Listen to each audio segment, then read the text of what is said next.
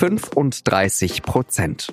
Die neueste Umfrage für die bayerische Landtagswahl stellt für die CSU ein Schreckensszenario dar. An diesem Samstag eröffnet die CSU auf ihrem Parteitag in München ihren Wahlkampf. Bis zur Landtagswahl am 14. Oktober ist nicht mehr viel Zeit, die Katastrophe abzuwenden. Das ist unser Thema in Auf den Punkt, dem SZ Nachrichten Podcast. Heute ist der 14. September und mein Name ist Jean-Marie Magro. Normalerweise ist die CSU auf ihren Parteitagen vor allem eines. Selbstbewusst. Der bayerische Ministerpräsident tritt in den Saal, der Defiliermarsch ertönt und die Redner übertrumpfen sich mit ihrem Lob für den Freistaat. Normalerweise. Nach der neuesten Umfrage steht die Partei bei 35 Prozent. Weit weg von der absoluten Mehrheit. Dabei schien im Dezember nach der verpatzten Bundestagswahl und dem Streit zwischen Seehofer und Söder doch eigentlich alles geklärt.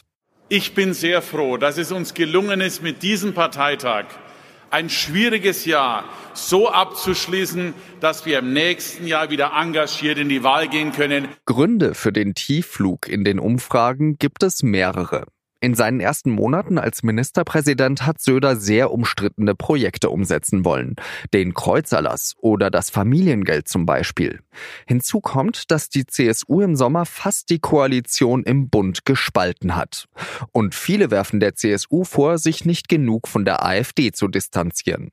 Söder greift die AfD deswegen mehr und mehr an. Auf dem Gillermoos vor zwei Wochen macht er deutlich, es braucht ein politisches Zentrum. Es braucht einen politischen Anker. Es braucht einen klaren politischen Kompass.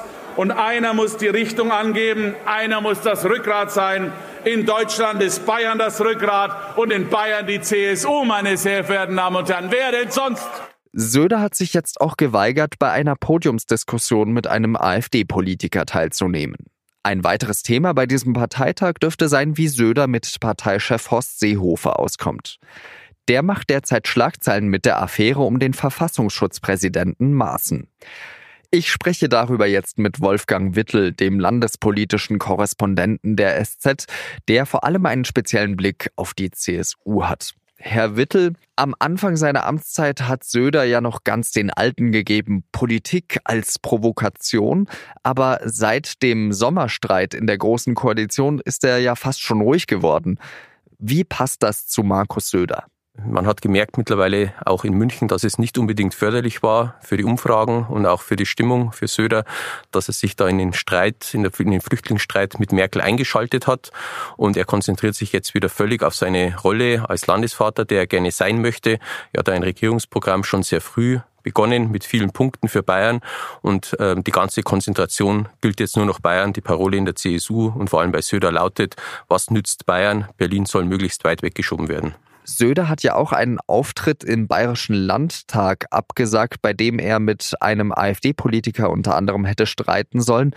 Hat der Ministerpräsident vielleicht Angst vor der Auseinandersetzung mit der AfD? Also diese Veranstaltung im Landtag ähm, hat er bewusst gemieden jetzt wegen der AfD. Er fährt seit, seit Chemnitz eine ganz klare Anti-AfD-Strategie.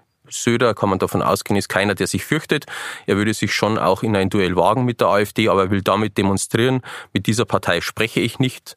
Die Partei hat keine bürgerlichen Wurzeln. Sie ist äh, viel zu rechts, um äh, mit ihr überhaupt sprechen zu dürfen. Und das sollen auch die Wähler jetzt merken, indem er solche Veranstaltungen meidet. Warum hat er so lange daran festgehalten, dass er eben Stimmen von der AfD zurückgewinnen könnte? Die CSU ringt ja schon seit drei Jahren um den richtigen Kurs gegen die AfD. Horst Seehofer hat es im Bundestagswahlkampf 2017 eher mit Ignorieren versucht.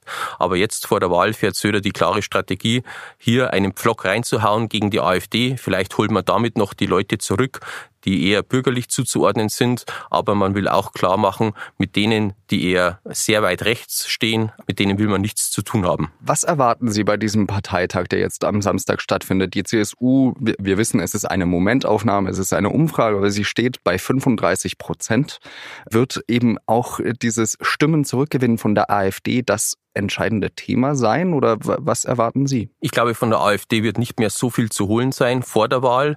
Ähm, die, die Grenze soll jetzt klar gezogen werden, aber es wird der CSU nicht gelingen, die AfD sehr klein zu halten in Bayern. Von dem Parteitag muss jetzt vor allem ein, ein Signal der Geschlossenheit ausgehen für die CSU. Darum ist es auch wichtig, wie Seehofer und Söder miteinander auftreten. Aber allein mit AfD-Stimmen wird die CSU nicht mehr dramatisch über die 35 Prozent kommen, sondern dann wird man schon auch nochmal eher in den Bereich Grüne, FDP, Freie Wähler auch gehen müssen. Und äh, von den Koalitionen her meinen Sie, dass, äh, dass man sich dazu bekennen wird, vielleicht bei diesem Parteitag auch in eine Koalition gehen zu müssen? Also, dass die CSU einen Koalitionspartner brauchen wird, mindestens einen möglicherweise sogar, das steht fest in der Partei. Also eine, eine Alleinregierung äh, glaubt äh, nicht der größte Optimist mehr in der Partei. Aber äh, die CSU wird sich jetzt auch natürlich nicht auf irgendeine Koalitionsaussage festlegen, sondern sie wird noch versuchen, jetzt alle Energie, die sie hat, in, den, in die letzten Wochen des Wahlkampfes festzulegen. Und danach wird man schauen, mit welchem Ergebnis man welches Bündnis dann auch angehen kann. Huber und Beckstein, das wissen wir ja, die mussten bei 43,4 Prozent waren es, glaube ich, damals äh, 2008 gehen. Gibt es denn so eine Untergrenze für Söder? Ja, das Seltsame ist ja, dass diese Untergrenze sich eigentlich wöchentlich verschiebt in der CSU immer weiter nach unten, immer weiter nach unten. Also ursprünglich war mal die Ausgangslage, unter der absoluten Mehrheit gibt's nichts für die CSU. Dann war man irgendwann einmal bei 40 Prozent und jetzt ist man bei 35 Prozent. Sogar dieses schlechte Bundestagswahlergebnis von 38,8 gilt jetzt schon für manche als großer Erfolg. Und das Komische ist trotzdem, dass Söder noch einigermaßen unangefochten ist in der Partei. Das hat mehrere Gründe. Ähm, es gibt niemanden, der tatsächlich ähm, ihn herausfordern könnte. Im Moment keine landespolitische Figur und die Partei ist zu erschöpft, um auch nochmal einen, einen Machtkampf zu führen, wie es im vergangenen Jahr stattgefunden hat mit Seehofer und Söder. Und von daher hat Söder trotz dieser momentan sehr schlechten Umfragen eigentlich noch nicht dramatisch viel zu befürchten, obwohl bei diesem Ergebnis eigentlich früher jeder andere Kandidat weggefegt worden wäre.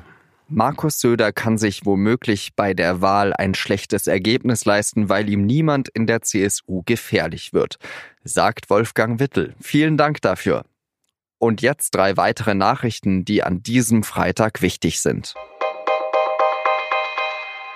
Horst Seehofer hat die AfD mit deutlichen Worten angegriffen. Der Bundesinnenminister warf der AfD vor, staatszersetzend zu handeln.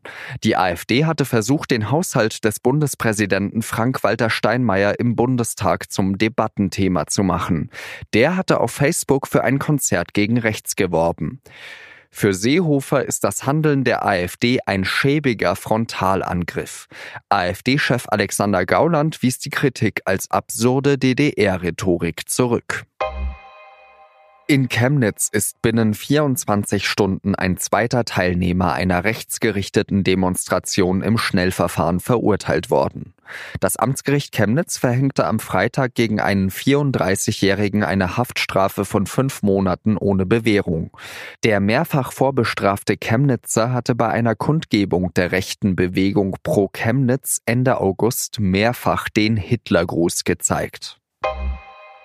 Bundesverkehrsminister Andreas Scheuer hat ein Konzept für Nachrüstungen von älteren Dieselautos angekündigt. Er will Fahrverbote unbedingt vermeiden. Um die Luft in den Innenstädten gleichzeitig zu verbessern, werde sich sein Ministerium Gedanken machen, wie bestehende Fahrzeuge sauberer werden können. Der CSU-Politiker ließ offen, ob er damit auch Hardware-Nachrüstungen meint. Die hat Scheuer bislang strikt abgelehnt. Genau auf diese pocht aber Umweltministerin Svenja Schulze von der SPD.